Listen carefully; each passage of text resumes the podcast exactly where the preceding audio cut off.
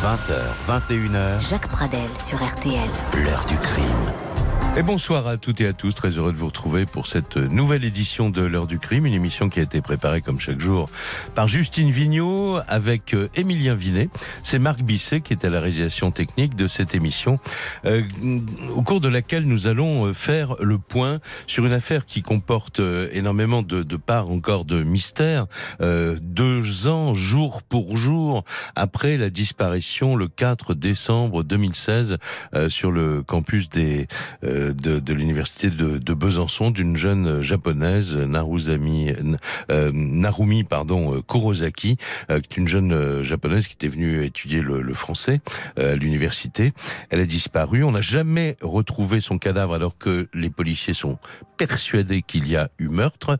Et on n'a jamais non plus attrapé le suspect numéro un qui a pris la fuite parce que c'est un jeune chilien un ancien fiancé de cette jeune japonaise d'après les, premiers éléments qui sont arrivés dans, l'enquête et il est au Chili toujours et euh, pour l'instant le Chili euh, ne l'extrade pas. Alors nous allons faire le point avec euh, ceux qui connaissent le, mieux ce dossier. Le, tout à l'heure le commandant Régis Millet euh, qui est patron de la PJ de, de Besançon qui dirige cette enquête depuis euh, euh, les, les, les premières heures euh, avec qui on fera tout à l'heure euh, euh, le bilan des moyens considérables qui ont été déployés sur le terrain malheureusement sans succès pour retrouver le corps de cette jeune fille. Nous aurons dans quelques secondes en ligne maître Sylvie Gallet du barreau de Besançon, qui est l'avocate française des parents de Narumi Kurosaki. Et puis avec le journaliste Nicolas Jacquard, qui suit l'affaire depuis le début pour son euh, journal, le, le Parisien aujourd'hui en France, nous allons ensemble revenir sur le tout début de l'enquête et sur euh, euh, cette période. Bonsoir Nicolas Jacquard. Vous, Bonsoir Jacques. vous me faisiez remarquer juste au moment de l'indicatif que effectivement elle a disparu le 4 décembre cette cette jeune japonaise mais on ne l'a appris qu'avec un certain décalage un, petit peu plus tard. hein. Oui, c'est une enquête qui va mettre du, du temps à démarrer et pour cause, puisque il va falloir une dizaine de jours pour qu'on se rende compte que Narumi avait disparu. Euh, ce sont ses camarades de classe de, de- du centre de linguistique appliquée de Besançon Mhm. qui vont s'en rendre compte. Et entre-temps, en fait, pendant ces dix jours, ils ont continué à recevoir des messages. Pensait-il Voilà. de la part de Narumi? Il apparaîtra après que ce n'était pas elle qui les a postés. Voilà, et donc quand on sait que les premières heures d'une enquête sont euh, euh, des heures capitales pour euh, tenter de, de résoudre euh, l'énigme, eh bien, euh, on se dit que voilà, on a involontairement, évidemment, involontairement perdu du temps dans, dans cette affaire. Alors la situation aujourd'hui, je le rappelais, euh, un crime sans cadavre, euh, des recherches euh, provisoirement suspendues en France parce que, la police, la justice considèrent que l'essentiel, tout a été fait en tout cas. Maintenant, ces, recherches, elles sont suspendues, elles ne sont pas arrêtées, le dossier n'est pas enterré. Ça peut repartir, mais sur de nouvelles bases, sur de nouvelles pistes, à condition qu'il y ait peut-être des faits nouveaux pour orienter l'enquête. Et puis, ce jeune homme au Chili, qui d'ailleurs est venu quelques jours à Besançon, mais on va revenir sur tout ça en détail au cours de l'émission, euh, qui a rencontré son ex-fiancé, qu'il a vraisemblablement assassiné, et qui a repris euh, le chemin de son pays, le Chili, le 13 décembre, donc avant même euh, que signale officiellement la disparition euh, de cette jeune femme. Avant de parler avec les interlocuteurs que je citais à, à l'instant, je voudrais simplement qu'on se rafraîchisse tous la mémoire. En fait, on a appris cette disparition le 26 décembre très précisément, 26 décembre 2016. Ce jour-là, on apprenait donc que cette étudiante de 21 ans euh, avait disparu, qu'on n'avait pas de nouvelles d'elle depuis le 4 décembre. Euh, les enquêteurs de l'APJ de Besançon acquièrent très vite la certitude, je le disais, qu'elle a été assassinée. Et surtout, ils ont très vite aussi, parce que il y a des preuves euh, vraisemblablement accablantes dont on va reparler tout à l'heure avec avec le patron de l'APJ de, de Besançon, le jeune homme, l'ex-fiancé de nationalité chilienne, est rentré dans son pays. C'est ce sur notre antenne Jean-Alphonse Richard, le chef du service police-justice d'RTL ce jour-là. C'est lui aussi un étudiant étranger qui vivait sur le campus de la Boulois à Besançon. Ce jeune homme d'une vingtaine d'années qui n'est pas japonais s'est volatilisé trois jours après la disparition de l'étudiante. Interpol est alerté et un mandat d'arrêt international en train d'être rédigé. La PJ de Besançon avait immédiatement considéré la disparition de Narumi Kurosaki, étudiante sérieuse et enthousiaste, comme inquiétante. Le 4 décembre, elle s'était rendue à un cours de gym, puis plus aucune trace jusqu'à ces images de vidéo vidéosurveillance d'un restaurant. Elle y avec un jeune homme. Il la raccompagne ensuite dans sa chambre sur le campus. Des cris auraient été entendus en pleine nuit, mais dans le logement, aucune trace de lutte ou de sang. Les enquêteurs savent que le suspect numéro un a consulté avant cette soirée des sites internet pour repartir chez lui. D'autres consultations indiqueraient qu'il aurait prémédité un enlèvement suivi d'un assassinat. Pas de corps retrouvé, mais affaire 100% criminelle, disent les policiers, qui savent que Narumi Kurosaki a bien été tué l'affaire, bien sûr, avec euh, tout ce qui vient d'être décrit, euh, fait la une de, de tous les médias euh, en France et évidemment au Japon. Et c'est ce que rappelle quelques heures plus tard, dans sa revue de presse du 29 décembre, Marie Guerrier tous les médias nippons ont dépêché dans le Doubs des envoyés spéciaux pour suivre cette mystérieuse affaire. L'étudiante Narumi Kurosaki, 21 ans, n'a plus donné signe de vie depuis le 4 décembre. Elle était arrivée à la fin de l'été pour étudier à l'université de Besançon. La police est persuadée qu'elle est morte, qu'elle a été tuée, mais il n'y a pas de corps. Ce matin, le Parisien aujourd'hui en France révèle que l'enquête se transporte de la Franche-Comté jusqu'au Chili. L'ex-petite amie de l'étudiante nippone, un garçon d'une vingtaine d'années, de nationalité chilienne, aurait regagné son pays entre le 7 et le 12 décembre. Il serait passé par Genève, puis Madrid, en ayant au préalable nettoyé son ordinateur avec un logiciel spécialisé. Cet étudiant chilien est pour les enquêteurs le témoin clé, si ce n'est le suspect principal. Selon le scénario reconstitué par les policiers, le couple s'est rencontré sur le campus fin août, le 4 décembre au soir. Ils dînent ensemble à 25 km de Besançon. Ensuite, les images de vidéosurveillance montrent qu'ils sont revenus sur le campus universitaire où le la jeune femme. Dans la nuit, des témoins disent avoir entendu un cri. Depuis, Narumi est introuvable. Un témoignage troublant est venu perturber les investigations hier. Un patron de bar à Verdun, donc à 300 km de Besançon, dit avoir vu l'étudiante japonaise dans son établissement le 19 décembre. Elle aurait payé avec sa carte bancaire. Des recoupements sont en cours. Pour l'heure, policiers et magistrats restent sur leur hypothèse. L'étudiante est morte et son tueur est en fuite. L'Est républicain précise ce matin que la procureure de Besançon requalifie les faits en assassinat et ne parlera plus à la presse avant mardi prochain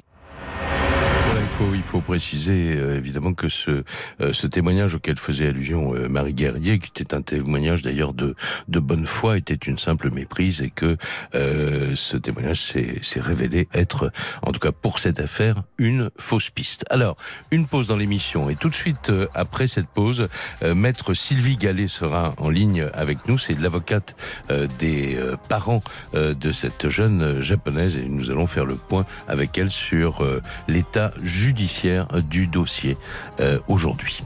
20h21h, l'heure du crime. Jacques Pradel sur RTL. RTL. 20h21h, l'heure du crime. Jacques Pradel sur RTL. Et la une de notre émission euh, ce soir sur RTL, l'affaire Narumi euh, Kurosaki, du nom de cette euh, jeune étudiante japonaise venue apprendre le français sur le campus de, de Besançon en France et qui disparaît, on l'apprendra quelques, avec quelques jours de, de retard, le 4 décembre 2016. Depuis donc une enquête qui a beaucoup progressé mais qui est dans l'impasse pour l'instant. Pas de corps, on l'a dit. Un, suspect numéro un contre qui il il existe euh, des, des, charges sur lesquelles nous reviendrons euh, tout à l'heure, euh, ce que voudra bien nous dire le, le, patron de la PJ de Besançon qui mène cette enquête. En, en tout cas, il y a un faisceau de d'éléments convergents qui indiquent que cet homme est certainement responsable de cet assassinat, sauf qu'il est au Chili et que le Chili ne l'extrade pas. Alors on parle de ce dossier et de ce dossier au sens judiciaire du terme maintenant, avec maître Sylvie Gallet, qui est de, du barreau de Besançon, qui est l'avocat avocate française euh, de la famille de Naomi. Bonsoir maître. Bonsoir. Euh, avant de parler euh, technique et de parler judiciaire, simplement, vous êtes en, contact évidemment avec les, parents de, de cette jeune femme. comment vivent-ils cette situation? Ils la vivent naturellement de façon terrible. Ils sont dans un état de détresse psychologique absolu. Je pense que tout le monde peut euh, imaginer à quel point c'est difficile pour eux de savoir, d'une part, que leur fille a disparu depuis maintenant deux ans, qu'on ne la retrouve pas, et que par ailleurs, euh, les investigations, les recherches la concernant se sont interrompues. Les, autorités leur ont fait comprendre qu'il n'y avait pas d'espoir de la retrouver vivante, je suppose. Je- non, ils ne se sont pas prononcés de manière aussi abrupte. D'une Oui. part parce Mm. que il y a toujours naturellement l'espoir qu'une nouvelle piste intervienne. Ce dossier n'est pas clôturé, il est toujours en cours de- devant le juge d'instruction de Besançon. Et puis, euh, dans un dossier comme celui-ci, hein, les investigations doivent se poursuivre également enfin, au Chili. Nous attendons des réponses, nous attendons euh, des, euh, une autre dimension de ce dossier à l'étranger. Alors voilà, l'autre dimension, c'est de pouvoir entendre, interroger euh, euh, ce- ce- cet homme, donc euh, ancien petit ami donc de, de, de Narumi, Nicolas Zepeta Contreras. Qu'est-ce que vous pouvez nous dire sur les demandes qui ont été effectuées? Parce que dès le début, je crois dès, dès le mois de février d'ailleurs, qui a suivi la disparition de cette jeune japonaise, les autorités françaises avaient demandé, en tout cas, à pouvoir entendre cet homme. Alors, la démarche était un peu particulière dans la mesure où, dans un premier temps, un mandat d'arrêt international a été délivré en décembre 2016. hein. Euh, ce qui fait que, d'un point de vue purement factuel, euh, Nicolas Zepeda Contreras ne peut pas quitter le Chili euh, sans faire l'objet d'une arrestation. Mhm. Dans un deuxième temps, enfin, il s'agissait de convaincre les autorités chiliennes et notamment enfin, la- le haut procureur du Chili hein, de la nécessité d'extrader Mhm. euh, Nicolas Zepeda Contreras, hein, mais cela ne pouvait se faire qu'avec un dossier extrêmement étayé. hein. Et euh, l'exigence en matière d'extradition, c'est naturellement et essentiellement euh, de trouver un corps. Ah, Et à défaut de le trouver, naturellement, enfin, nous nous heurtons enfin, à de vraies euh, difficultés, à des obstacles Mhm. que nous ne parvenons pas à surmonter, d'où euh, l'intensité des recherches, d'où leur longueur également. Enfin, ça fait plus de deux ans que les investigations étaient menées avec des moyens Mhm. euh, que vous pouvez imaginer, des on, moyens on va les, on va matériels les rappeler tout à l'heure. Oui, Oui, ils ont été avec con- Monsieur Millet. considérables, considérables. Absolument. Ouais. absolument. Et ça, ça veut dire simplement que les autorités donc chiliennes, euh, pour parler un langage courant, euh, n'en- ne- n'envisagent pas d'extrader un, un- un de ces nationaux euh, s'il n'y a pas des preuves absolues et notamment le, le, le corps, par exemple, d'une victime. Mais est-ce que ça exclut Est-ce que des juges un juge ou des juges ou des policiers euh, français ont interrogé, euh, ont été autorisés à interroger au moins cet homme-là, euh, quitte à faire le voyage pour aller chez lui? Pas encore. C'est justement une des suites espérées de ce dossier euh, et la raison pour laquelle il revêt maintenant une dimension diplomatique. Mhm. Dans un premier temps, euh, nous espérons dans les suites de, de ce dossier que notre juge d'instruction français soit autorisé par les autorités diplomatiques à se rendre au Chili Mhm. et à entendre, à auditionner Zepeda en compagnie d'un juge chilien. C'est l'étape indispensable pour recueillir euh, sa version, pour recueillir euh, ses, euh, euh, ses déclarations. Ouais. Alors évidemment, euh, bon, le vocabulaire journalistique n'a rien à voir avec le vocabulaire diplomatique, hein, évidemment, mais on se demande alors, est-ce que cet homme-là est protégé? Il est permis de s'interroger sur ce point, ça je, je vous l'avoue, dans la mesure où on sait que Zepeda euh, est le fils d'un dirigeant, euh, du dirigeant euh, de, euh, d'une grande compagnie Mhm. de téléphonie mobile dans le, en Amérique du Sud Ouais. et qu'on lui prête, on lui prête euh, des, euh, des amitiés ou en tout état de cause un certain nombre de relations. Ça, c'est évident. Et Maître euh, Nicolas Jacquard, mon confrère, qui est avec moi ici dans le studio d'RTL, voulait vous poser une question. Oui, je parle sous votre contrôle, maître, mais c'est vrai qu'on aurait pu espérer, imaginer que Nicolas Zepeda soit entendu par les juges chiliens, à minima qu'on lui pose un certain nombre de questions, et on a le sentiment que cela n'a pas été le cas. Il a à peine été entendu quelques minutes, si, si mes souvenirs sont bons. On lui a demandé son identité, et puis aujourd'hui, il, il est en totale liberté dans son pays. Absolument. Et, et c'est euh, une des raisons pour lesquelles les parents de Narumi sont également, euh, je peux le dire, en colère euh, de savoir qu'il y a presque une véritable impunité euh, au profit de Zepeda. Il n'a euh, jamais été véritablement entendu, sauf une, une déclaration spontanée qu'il a pu faire au juge, qu'il Mhm. avait lui-même contrôlé, rédigé, donc quelque chose qui n'a pas de valeur à, à notre sens. Ouais. Et puis surtout, euh, depuis un an et demi désormais, les autorités chiliennes ont totalement abandonné le- les charges euh, qui pouvaient peser au Chili à son encontre. C'est-à-dire qu'il vit librement au Chili sans être euh, aucunement euh, inquiété par cette affaire qui, au demeurant, ne fait plus de bruit là-bas. Et c'est aussi ça notre, notre inquiétude, c'est de se dire que le Chili presque est, est dans l'oubli par rapport à, cette, à ces faits qu'on lui reproche ici en France. Mais Maître Gallet, une toute dernière question sur ce point-là, parce qu'on on va faire une pause, on va euh, revenir sur le, les débuts de l'enquête, on va faire le point euh, euh, avec Monsieur Millet, euh, et, et on se retrouvera un peu plus tard dans l'émission pour parler, parce que euh, de, de la personnalité de, de, de cet homme tel qu'il a euh, qu'elle a pu être décrite par les parents de Narumi, qui le qui le qui le connaissaient ou en tout cas qui connaissaient son existence. Que disent les proches de Narumi sur etc. Mais là, une dernière question sur l'aspect comme ça judiciaire actuel. Les, les autorités françaises font quoi Elle cherche là pour l'instant à obtenir cette autorisation diplomatique de départ à l'étranger, Mhm. qui est la suite logique et indispensable pour, pour clôturer ce dossier et, et avancer. Donc ça, c'est à la fois le ministère de la Justice, mais aussi le ministère, on l'imagine, des Affaires étrangères, quoi. C'est surtout, oui, le ministère des Affaires étrangères, les autorités diplomatiques, à la fois euh, françaises, mais également japonaises, qui devraient Mhm. appuyer aussi cette, euh, cette demande-là, parce que tout le monde y a un intérêt. Mhm. Il y a une jeune femme qui a été véritablement et manifestement assassinée sur le territoire français. On ne peut pas tolérer hein, que euh, des faits de cette nature restent impunis, et c'est la sensation qu'ont les parents pour l'instant.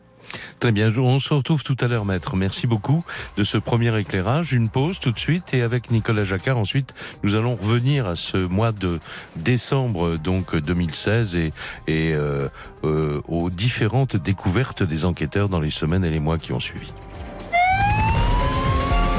L'heure du crime. sur RTL.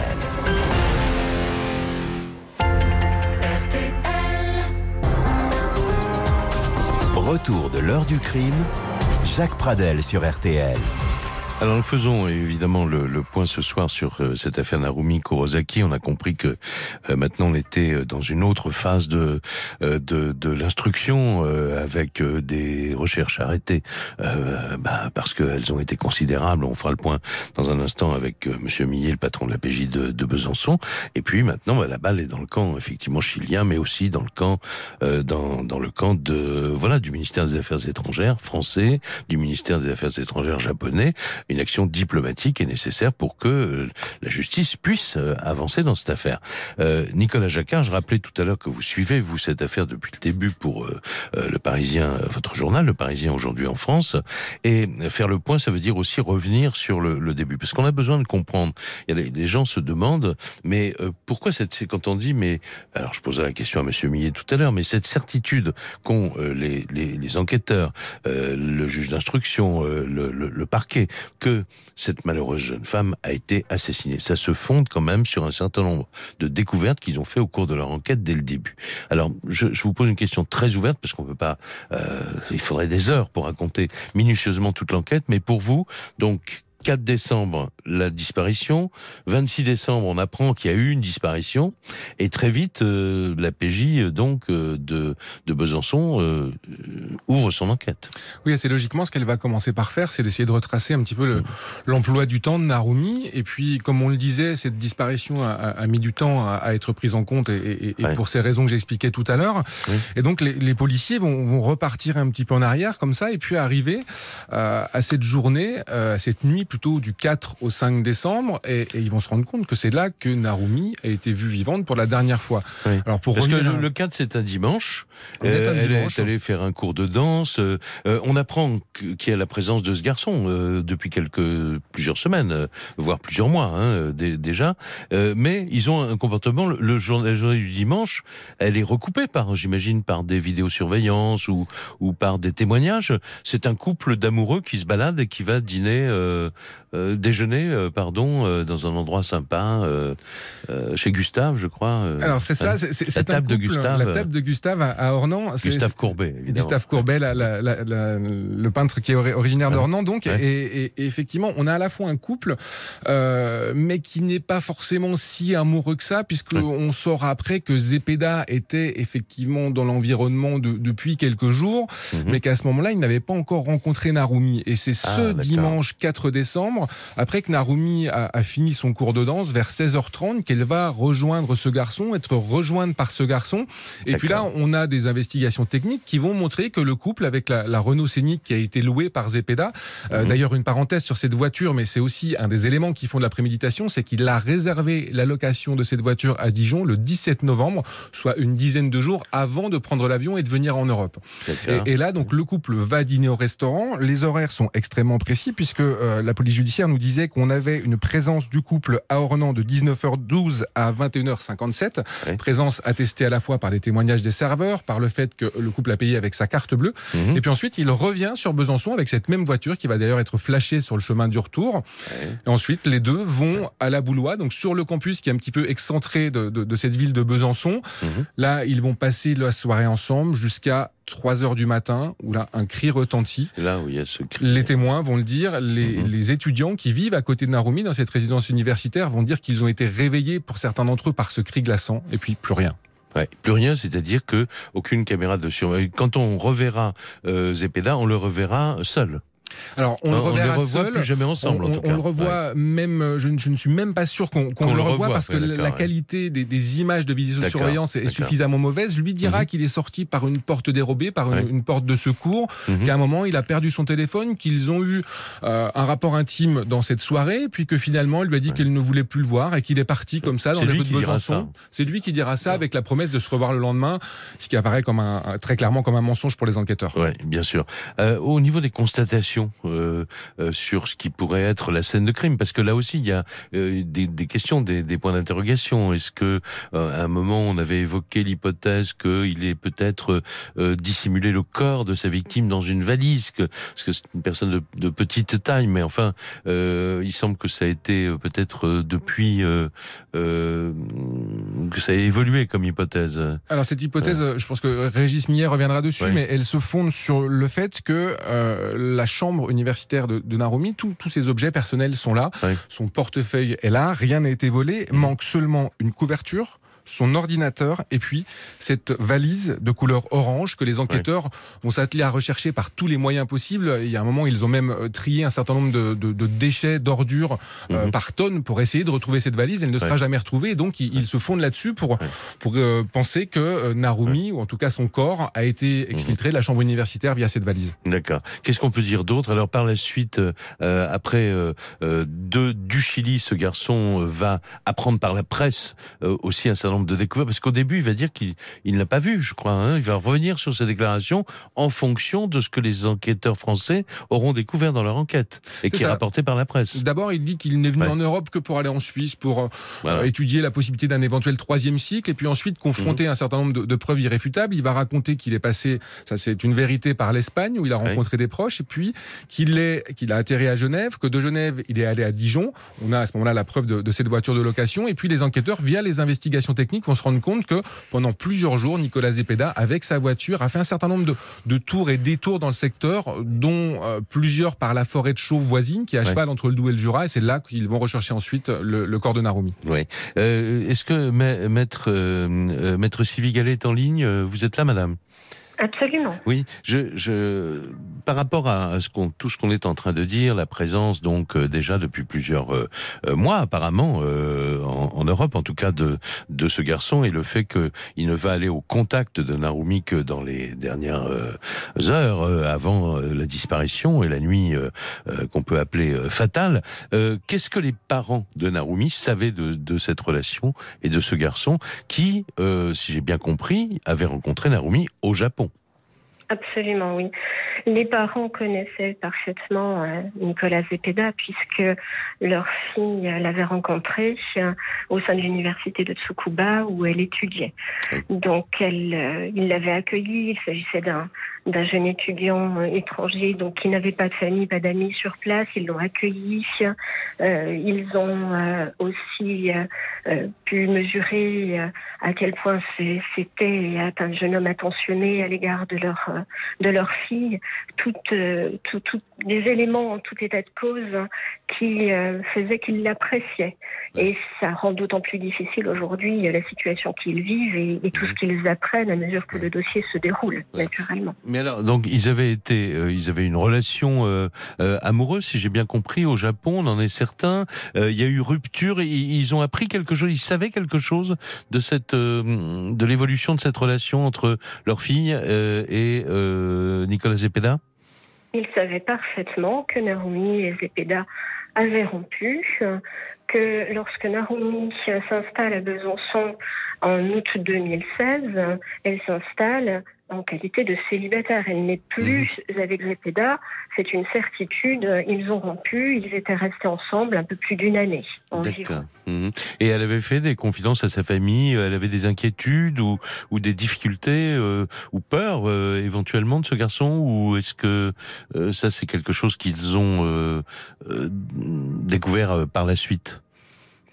Alors, c'est toujours euh, compliqué d'évoquer euh, cette dimension-là, mmh. euh, puisque l'intégralité de ce dossier, y compris les déclarations des parents faites auprès du juge d'instruction, sont tous les jours couvertes ah, par le secret d'instruction. Mmh. Mais évidemment, enfin, les parents sont les premiers témoins de, du début de la relation, de son déroulé et, et de l'issue, c'est-à-dire cette rupture. Mmh. Quand Narumi s'installe à Besançon, elle une nouvelle vie, elle, euh, elle est véritablement dans une autre perspective. Zepeda n'est plus du tout dans l'équation. Euh, un mot de Nicolas Jacquard. Oui, maître, on, nous dit que les parents, à un moment, ont parlé comme d'une personnalité concernant Zepeda qu'ils décrivaient comme inquiétante et envahissante. Est-ce que ce sont des éléments que, que, que vous avez? Je, ne reprendrai pas ces termes précisément. Disons que Zepeda a toujours été, euh, s'est toujours montré très empressé à l'égard de Narumi. Euh, maintenant, je, ne me livrerai pas à une extrapolation sur son attitude, d'autant que malheureusement, Zepeda euh, n'a pas fait l'objet, comme dans le cadre bah d'une procédure classique, d'une mesure d'expertise psychiatrique mhm. ou psychologique. On, ne le connaît pas, on ne connaît peu ce, ce garçon hormis les éléments factuels du dossier qui nous sont donnés. Et il manque évidemment des déclarations, c'est le point clé du dossier, des, les déclarations de cet homme euh, confronté aux constatations évidemment des enquêteurs et, euh, et, du dossier d'une manière euh, générale. On se retrouve dans, dans un petit instant, maître, une pause tout de suite et puis nous aurons en ligne monsieur Régis Millet, donc le patron de la PJ de Besançon avec qui on va faire le point sur, sur l'enquête policière et sur ses espoirs de voir un jour conclure euh, cette enquête. 20h21h, l'heure du crime. Jacques Pradel sur RTL.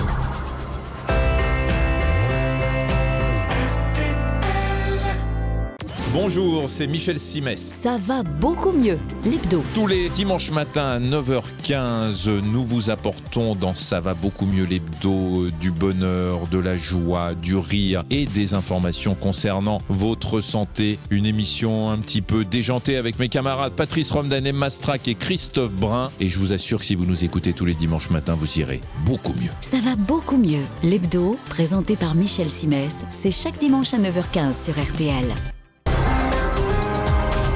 Retour de l'heure du crime, Jacques Pradel sur RTL.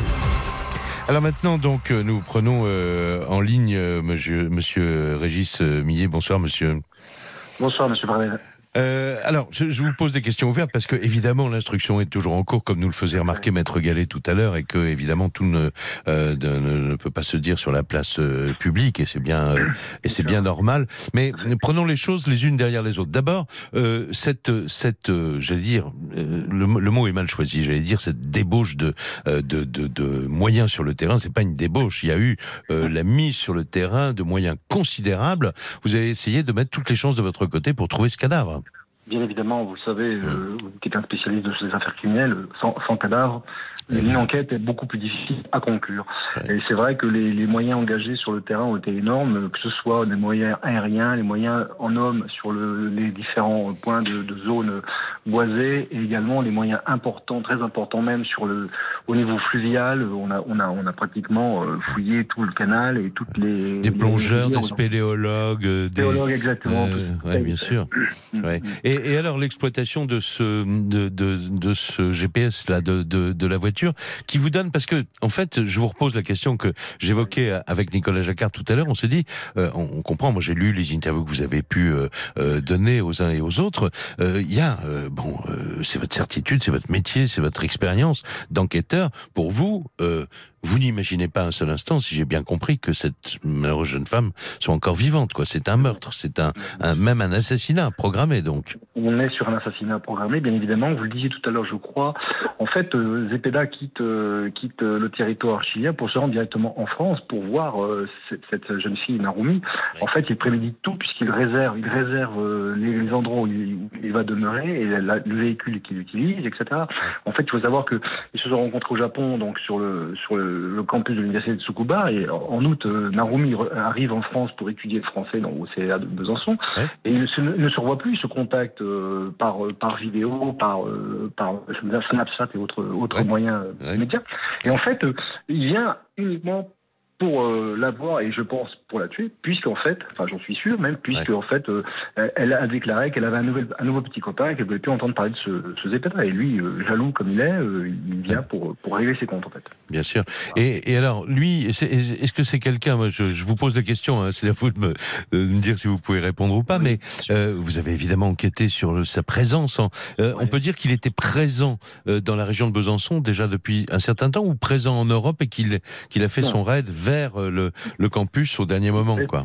Il est resté le temps nécessaire pour pouvoir chercher Naroumi, parce qu'il ne savait pas exactement où il était. Il est resté que quelques jours sur le territoire national, quelques jours euh, utiles uniquement à la recherche de Narumi et pour faire son acte par la suite. D'accord. Et c'est quelqu'un qui n'a pas, vous n'êtes pas de témoin de gens à qui il a pu se confier, ou euh, c'est quelqu'un qui est arrivé en, en, je veux dire, en solitaire et qui est reparti en solitaire. Tout à fait, tout à fait, tout à fait. Puisque nous, avons, nous avons, des preuves qu'il est, est, reparti seul et nous avons aussi euh, des preuves qu'il n'a été vu malheureusement que euh, chez Gustave euh, avec Narumi et c'est vraiment la dernière personne à avoir vu Narumi vivant, bien évidemment. Ouais.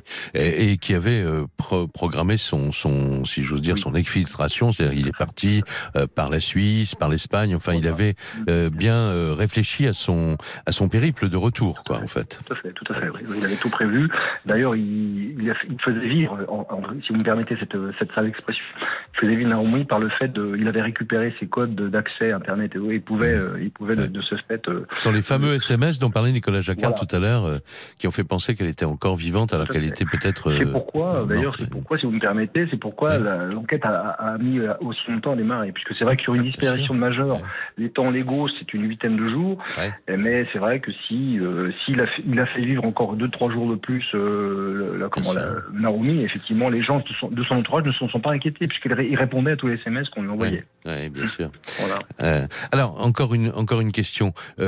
Si on a bien compris, mais on est curieux hein, évidemment, mais euh, il n'y a pas une scène de crime avec les moyens euh, modernes de police euh, technique et scientifique, une mare de sang, enfin, qui vous permettent d'identifier l'endroit où elle aurait été tuée. Si, si, on a, on a des, des, des, éléments PTS importants que je ne peux pas révéler ici. On a des éléments. Vous avez des éléments concrets Oui, qui, mhm. qui, confirment les témoignages dont vous avez parlé tout à l'heure, qui, qui confirment qu'effectivement la, la, scène a eu lieu dans la chambre de, d'étudiants de, de Naomi. C'est sûr et certain. D'accord, oui, ce qui explique, aucun doute qui explique évidemment que pour vous, vous avez un faisceau de, euh, de, de, de, preuves accablantes euh, contre ce garçon et que euh, vous ne cherchez pas un autre, un autre suspect ou une autre ou un autre scénario, quoi, en fait. Hein. Tout à fait. Non, non, on a. Vous tout à l'heure le, le, comment la petite jeune japonaise qui en fait était une thaïlandaise qui se trouvait sur dans la Meuse, je crois, sur Baruch ou je ne sais plus exactement. Non, tout a été vérifié. Tous les tous les, les témoignages importants qui voyaient des jeunes japonaises ont été vérifiés à la, à la lettre et donc on est arrivé à aux conclusions qu'on avait euh, décidé dès le départ, de toute manière. C'est frustrant pour vous, non, policier, ça, ce genre C'est la première fois dans j'ai quelques années de carrière, plus d'une trentaine, et c'est la première fois que je ne retrouve pas le, corps d'une victime et, que je n'ai pas non plus sous la main comment l'auteur des faits. Ben oui, bien sûr. Mais euh, bon, ce, n'est pas un cas particulier. On, le voit encore il y a peu de temps sur Strasbourg, euh, le cas de Sophie Lotan, qui n'a où, l'auteur est interpellé, mais on ne retrouve pas non plus le, corps pour le moment. Une histoire que nous allons évoquer d'ailleurs euh, dans, dans, dans, la, dans semaines sur, sur RTL. Écoutez, je vous remercie beaucoup et on, on retient quand même que de toute façon le dossier n'est pas classé, l'instruction n'est pas arrêtée. Euh, tous les moyens sont, peuvent toujours être mobilisés si besoin est, mais il faut que vous ayez du grain à moudre, quoi. C'est ça. Le... Oui, alors le grain à moudre, peut-être que ce sera euh, les auditions de, de Zepeda si euh, le Chili nous autorise à nous déplacer avec le juge d'instruction pour l'entendre. Alors ça, c'est, rien n'est moins sûr. Hein. ce sera, bien ça dépendra bien, sûr des, des relations qui, sont internationales et qui sont entre les deux pays. C'est vrai que c'est important. Bon, bah, malgré tout, on a toujours euh, un espoir de retrouver les, les restes d'un corps euh, qui pourrait, dans, dans, le secteur qu'on a recherché, puisque c'est vraiment limité à ce secteur, mais c'est vrai que voilà, on, a toujours un espoir, bien évidemment. Ça, ça peut être le hasard, un promeneur. Oui, voilà, on a, on a déjà, on a déjà été appelé sur plusieurs découvertes macabres dans, la, dans le secteur, mais qui ne correspondaient pas malheureusement à, à Narumi, et voilà. en tout cas, vous pouvez quelque part vous dire, vous, euh, parce que c'est un travail d'équipe évidemment, et ça mis de, de nombreuses personnes à, contribution chez les enquêteurs cette affaire, euh, que vous avez vraiment tout fait, quoi pour l'instant. Écoutez, je crois qu'on a vraiment balayé euh, toutes les, les solutions qu'on peut avoir euh, avec les éléments de départ. On a mhm. du retard, effectivement, comme vous le disiez tout à l'heure.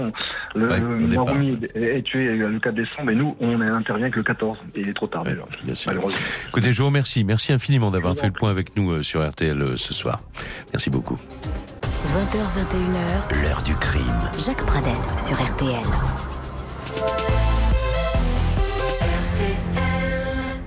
sur RTL. Jacques Pradel. L'heure du crime.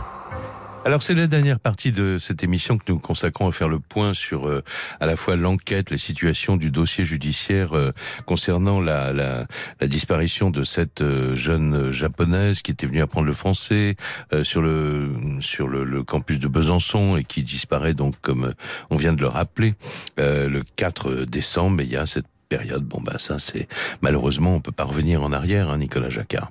Alors, je voulais qu'on conserve quelques quelques minutes dans cette émission pour revenir quand même sur ce qu'on a appris de la personnalité de Nicolas Zepeda Contreras, donc l'ancien petit ami de cette jeune japonaise, plus que soupçonné de, enfin c'est vraiment le il est présumé euh, vraiment coupable des événements par euh, la justice, on va dire, et les services d'enquête. Euh, il n'a pas été interrogé ou très très peu, etc. On attend qu'il soit extradé, on le souhaite. mais en même temps, il y a des éléments, on a retrouvé des éléments qui peuvent commencer à nous éclairer sur un mobile. S'il a tué cette jeune femme, c'était pourquoi? Et pour répondre à cette question, il y a eu sur les réseaux sociaux on a retrouvé la trace d'un certain nombre d'interventions, de vidéos de ce garçon. Oui, j'évoquais tout à l'heure ces, propos d'une amie de Zepeda qu'on avait pu contacter, qui, elle-même rapportait que les proches de Narumi s'étaient inquiétés de ce, jeune homme dont la personnalité et le comportement à un moment les a inquiétés. Ça, c'était au Japon. Hein. Ça, c'était au Japon. c'était la période japonaise. Et puis, on a surtout, euh, début septembre 2016, euh, un élément qui va accréditer encore plus ces inquiétudes. C'est une vidéo que Zepeda a diffusée sur les réseaux sociaux, euh, Dailymotion notamment, alors qu'il va ensuite tenter de, de, de supprimée, mais, mais les médias japonais vont, vont réussir à la retrouver. Une vidéo dans laquelle il montre quand même un, un versant de sa personnalité pour le moins paranoïaque, puisqu'il parle au cours d'un long monologue, il s'adresse euh, publiquement à Narumi. Et, et, ce qu'il explique, je, je, vous cite quelques phrases comme ça, une traduction très, très, très libre, mais il dit mhm. qu'elle a fait de mauvaises choses, qu'elle a deux semaines pour remplir un certain nombre de conditions, et en tout état de cause qu'elle peut pas continuer à faire ce genre de choses-là aux gens qu'il aime. Donc il la menace à demi-mot. D'accord avec vous. Là-dedans, c'est une sorte d'ultimatum. On peut dire ça. Moi, je pense au mot ultimatum parce que on s'est procuré une, une copie d'une partie de cette vidéo dont vous venez de parler à l'instant. Vous allez l'entendre pour ceux qui parlent anglais. Et il cite tout de suite la date, une date butoir. Il parle du 21 septembre. Voilà, donc là, il dit jusqu'au 21 septembre, si elle suit toutes les conditions que j'ai données, euh, je vais euh, laisser de côté mes autres euh, griefs, hein, j'interprète là, hein, bon, euh, parce que je ne veux pas vivre de cette manière, euh, je ne veux pas non plus qu'elle vive de cette manière, mais alors de, de, de, de, de quelle manière ça, on ne sait rien, quoi, finalement. Qu'est-ce qu'il lui reproche concrètement? Parce qu'il dit en même temps, elle a besoin d'avoir confiance, elle doit payer le prix de ce qu'elle a fait. C'est- des mots très, très, très forts quand même. C'est terrible. Et surtout si on, on- on met ces mots en parallèle avec ce que les enquêteurs vont découvrir par la suite, à savoir tout ce que Zepeda a fait durant ces, ces quelques jours avant la rencontre avec Narumi. Et, et dans ces quelques jours, on l'a dit, il y a ces allers-retours vers la forêt de chaux. Et puis il y a quand même ces achats aussi dans une grande surface Ah. de bricolage. Alors ça, ça fait partie de l'enquête, ça, Ça, oui. ça fait partie Mhm. de l'enquête. Qu'est-ce qu'il a euh, acheté? Il a acheté 5 litres de, de liquide euh, combustible. Il a acheté du matériel de bricolage. On parle notamment d'une pioche. Autant d'éléments Ah oui. qui sont dans le dossier, mais Ouais. qui euh, nourrissent un petit peu les enquêteurs quand ils pensent qu'effectivement, d'une part, euh, Zepeda est leur suspect numéro un est coupable, et puis surtout sur le fait qu'il a prémédité son geste et qu'il l'a pensé très longtemps à l'avance. Ouais. Alors, comme je sais que vous connaissiez bien le, le, le, le dossier, euh, la, le périmètre de, de recherche qui a été euh, fouillé et vraiment passé au peigne fin par les services d'enquête, il est re- relativement alors, je sais pas si on peut dire relativement restreint, c'est quand même des kilomètres carrés, hein, mais c'est pas si énorme que ça. C'est pas si énorme que ça. On Ouais. est sur, euh, le, le procureur nous le disait, sur une surface de aujourd'hui 2 à 3 kilomètres de côté. Mais Ouais. ce qu'il faut voir, c'est qu'on est, euh, je le disais, la sur une forêt de chaux qui est la deuxième plus grande de France, dans un secteur quand même relativement escarpé, avec énormément de trous d'eau. On a un canal à proximité, Ouais, on a des rivières. Donc un secteur très accidenté, en tout cas trop pour que le corps ait pu être retrouvé.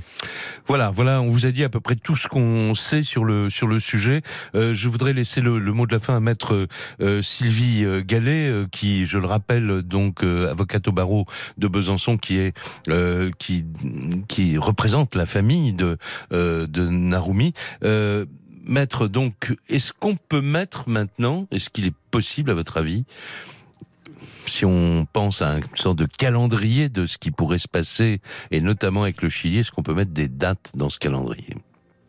Malheureusement, non. Je, je pense qu'il est prématuré de, de tabler sur des dates hein, ou Mm. de se projeter sur des choses très précises, puisque nous dépendons d'éléments hein, qui nous sont totalement extérieurs, c'est-à-dire de décisions diplomatiques émanant du Chili, et Ouais. qu'on ignore absolument combien de temps cela va durer. Ouais. D'ailleurs, au grand désespoir des parents, comme vous pouvez l'imaginer. Ben, oui, bien sûr. Alors, vous, avez parlé de, évidemment, vous, vous en appelez euh, aux autorités françaises, et c'est normal. Euh, le crime a eu lieu en France. Vous êtes, vous représentez la famille, donc vous tournez vers le ministère des Affaires étrangères en, dis- en disant ben, faciliter le, le travail, essayer de, de- de trouver le coin enfoncé pour que on puisse interroger cet homme. Que fait le, le Japon? Ce sera ma toute dernière question. Le Japon, de son côté, a une action diplomatique intense? Bien, le Japon est présent euh, aux côtés des parents, enfin, c'est-à-dire soutenant Oui. euh, dans, dans leur présence. Néanmoins, il est vrai que je souhaiterais qu'ils se joignent Ouais. à la France. Il y a beaucoup, il ça y a ne beaucoup de Japonais euh, sur le, en Amérique du Sud. Hein. Il y a Oui, des communautés japonaises importantes. Hein, oui. Bien sûr, et Mm. les médias japonais se sont rendus sur place d'ailleurs pour enquêter eux-mêmes.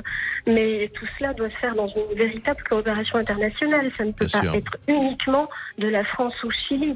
Bien Je sûr. pense également euh, à la Suisse qui a pu euh, accueillir sur son territoire, même brièvement, dans le cadre de voyages Mhm. faits par Zepeda. Ouais. Euh, toutes ces, tous ces pays doivent s'engager dans une véritable coopération parce qu'il faut savoir qu'il n'y a pas d'accord binational entre Bien la sûr. France et le Chili. Bien sûr. Et que le Chili sache en tout cas euh, que les médias de ces différents pays euh, voilà, euh, font ce qu'ils peuvent pour que cette affaire surtout ne tombe pas dans l'oubli. Je vous remercie beaucoup, maître. Merci infiniment.